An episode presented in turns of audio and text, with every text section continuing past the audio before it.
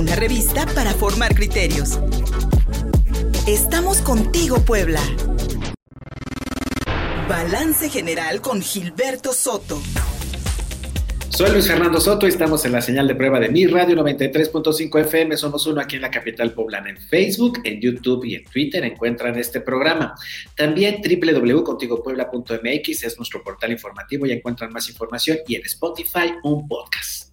A estas alturas de la pandemia de COVID-19, para nadie es un secreto en ningún país del mundo que las economías han sufrido un gran, un gran retroceso, una gran caída derivada de la cuarentena y derivada de la obligación de no generar y de no tener actividades, actividades multitudinarias, lo cual pues lamentablemente ha dejado a muchos rubros de la economía pues fuera. Y aunque se habla de una recuperación post pandemia en nuestro país, los datos que ha ofrecido el Instituto Nacional de Estadística y Geografía, el INEGI, nos hablan de un estancamiento. Economía a la baja, en los comentarios del fiscalista Gilberto Soto, que ya se encuentra del otro lado de la pantalla. Hermano, muy buenos días. Muy buenos días, Fernando. Qué gusto saludarte como siempre. Y un saludo a todos tus radioescuchas. Muy buen día, gracias. Gracias. Gilberto, pues bueno, los datos que está dando el INEGI, aunque sean otros datos, a lo mejor no vienen del Ejecutivo, pero vaya que es la, la, dependencia la cual más podemos confiar sobre pues el desempeño de muchos de los rubros de la economía, de lo social, en fin. Y pues nos está hablando de que realmente hay un retroceso en cuanto al crecimiento económico, a pesar de que habíamos visto meses de crecimiento y que muchos decían que era el rebote, pues porque estábamos regresando a la actividad, pero pues tal parece que la tendencia es a la baja. Sí, Fernando, mira, es un rebote natural, ¿no? Es un rebote natural después de, la caída estrepitosa que, tuvimos en el, en el 2020, derivado de la pandemia, que recuerdas, lo platicamos y cuando te dije que íbamos a caer un 8%, te asustaste y fue, fue un 8%. Sí, eso te asustaste. Este, sí, todos los países del mundo, lógicamente, han, han, tenido este rebote, ¿no? Pero también se ha dado un fenómeno, un fenómeno que hacía muchos años no se daba, que es el tema de la inflación, ¿no? Andamos en un orden de 6.5% de inflación en México este año. Este, vamos a cerrar con una inflación alta, como hace más o menos alrededor de 30 años no se daba.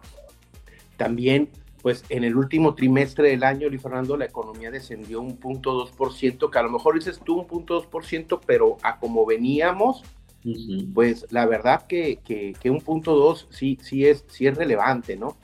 El, gobierno, el gobierno federal esperaba este año, según sus precisiones y según también las precisiones de analistas, era el, el crecimiento iba a ser de 6.5%. Claro, ¿no? No íbamos a recuperar todavía el, el, el 9% que decrecimos en el 2020, ¿no? Pero, pues cuando menos íbamos a recuperar un 6.5%. Más sin embargo, ya con esta, con esta baja que hemos tenido en el último trimestre del año, pues, este, y con la desaceleración económica que estamos sufriendo ahorita, pues eh, la expectativa pues ya disminuyó a un 5.5% que, que disminuyamos, que, que crezcamos en este 2021, ¿no? Ahora, la perspectiva de crecimiento del gobierno federal, de acuerdo a la ley de ingresos recién presentada para el año 2022, pues es de un 4%. Entonces, esto quiere decir que si crecemos un 5.5%, quiere decir que en el último trimestre del año del 2022 apenas estaríamos recuperando los niveles que traíamos del Producto Interno Bruto del 2019. ¿Sí? Acuérdate que el, en el 2019 el crecimiento fue cero, por no decir que menos 1. menos 0.1, ¿no? El crecimiento fue cero. Entonces sí, la verdad, sí está preocupante, preocupante. Más preocupante está también, pues, la, la política energética que, el gobierno de la República ha emprendido con la famosa reforma, la reforma que pretende hacer, ¿no? Lo cual pues ha traído a, empresas que ante la incertidumbre jurídica por tal hecho, pues, pues han empezado a retirar sus capitales del país, ¿no? Y hay un dato que sí preocupa, que de enero a, a septiembre, a octubre, perdón, de este año, pues se han retirado de nuestro país 266 mil millones de dólares, ¿no? Entonces, sí, la verdad preocupa eso. ¿Por qué? Porque es inversión directa, no, no es dinero, no es dinero, Luis Fernando, eh, de, eso que le llaman palomas, ¿no? Que, que, va a la bolsa y se va. Los golondrinos. Se va con un en el teclado, nomás le aplastas y se fue, ¿no? Este no, este es dinero que estaba invertido, Luis Fernando. Exactamente. Es lo que más, eso es lo que preocupa, ¿no? Y, hay que decírselo a la gente, no hay economía en el mundo que pueda subsistir sin la eh, inversión extranjera, no solamente la inversión de capitales locales eh, que, generen empleos, que generen, que, generen productividad, sino aquello que viene del extranjero. Y en este sentido, Gilberto, el gobierno, se le ha criticado mucho al gobierno federal la digamos, mala estrategia, no solamente de promoción de la inversión, sino también de la fiscalización, que es tu especialidad. E, en este sentido, las medidas que ha tomado Hacienda durante la pandemia, que ha tomado en general el, el gabinete económico del presidente Andrés Manuel López Obrador, funcionaron en realidad para que la economía no se cayera, porque algo que tú destacas en tu columna, Gilberto, son la salida de más de 6 millones de personas de la clase media, es decir, 6 millones de, de personas que engrosaron las filas de la pobreza en este país debido también a que el gobierno pues no metió mucho la mano para poder controlar la economía o por lo menos la pérdida de, la pérdida del poder adquisitivo de los mexicanos. Pues es que yo creo, Fernando, que van a seguir, van va a seguir más gente incorporándose a, esa grave estadística, Luis Fernando. ¿Por qué razón? Porque todavía hasta el día de hoy hay mucha gente que sigue sin empleo, ¿sí? Hay mucha gente que sigue sin empleo y con la gravedad que se está viendo esto, la caída económica, el, el, el factor, la inflación, que, se está, que, está en el orden de los 6, del 6.5% y las salidas de capitales, pues definitivamente, Fernando, que esto te va, te va a crear más pobreza. ¿Por qué razón, Fernando? Porque el regalar dinero no te crea riqueza, te quita un problema de momento. Te quita un problema de momento, pero no le estás dejando a las personas dentro de sus comunidades o dentro de, de, de, su, de sus sectores poblacionales y inversión o infraestructura que atraiga la inversión y que facilite la inversión para que los capitales, valga redundancia, inviertan ahí y estos mismos generen empleos, Luis Fernando.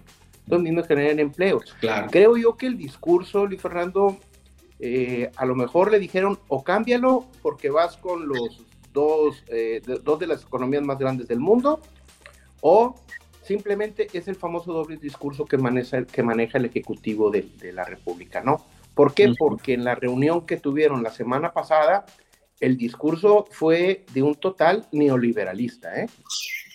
fue de un total neoliberalista, ¿no? Hay, que, hay que hacer un bloque porque China nos está comiendo el mandado. Exacto.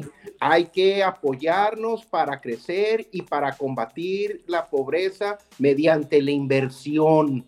Exacto. No habló de sembrar árboles, no habló de regalar dinero a la gente, de quitarle dinero a los, no habló del Robin Hood mexicano, este, etcétera.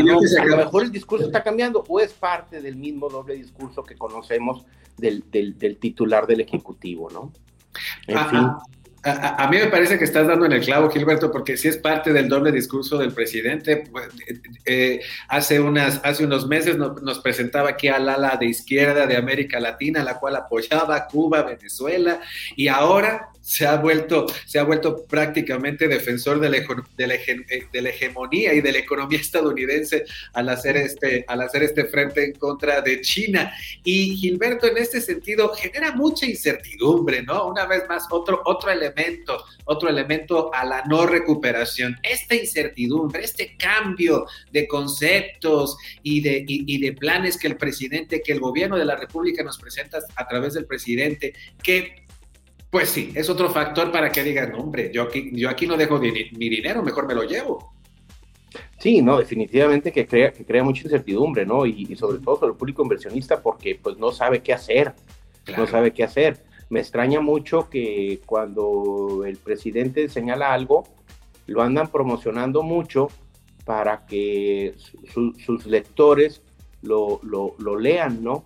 Y cuando habla sobre todo de algo que, que, pues, que algo que para el pueblo, ¿no?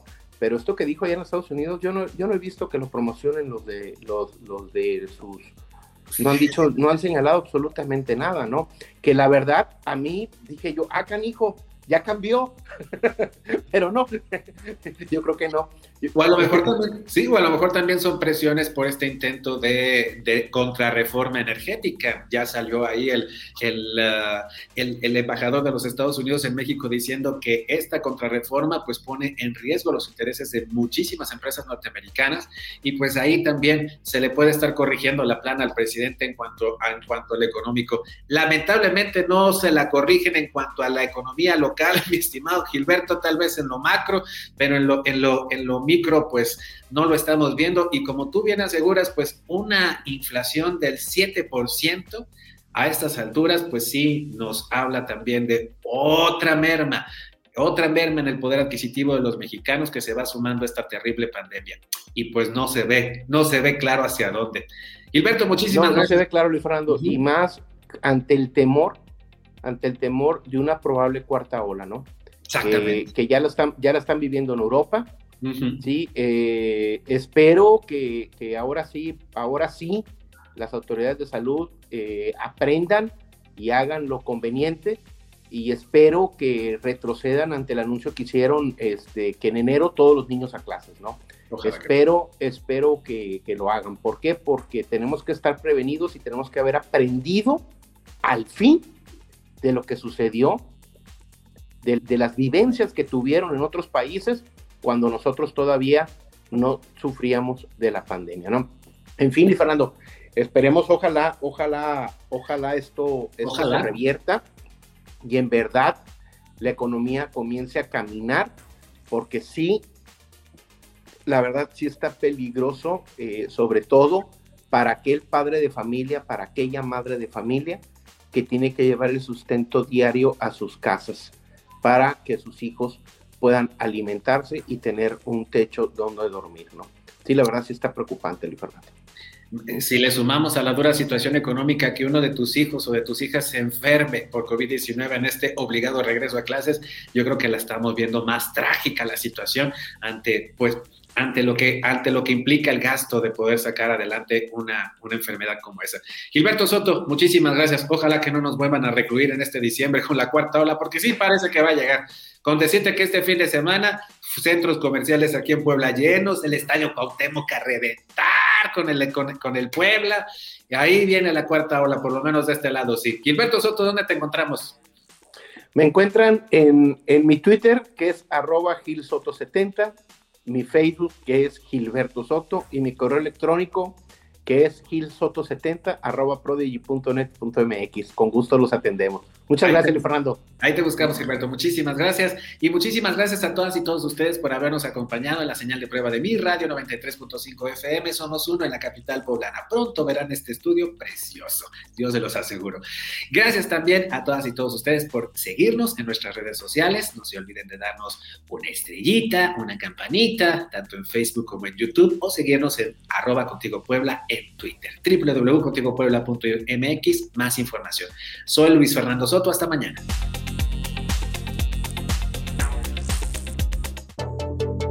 Contigo Puebla. Una revista para formar criterios. Síguenos en Facebook y en Twitter. Envíanos un WhatsApp al 22 13 60 14 18. Estamos contigo, Puebla.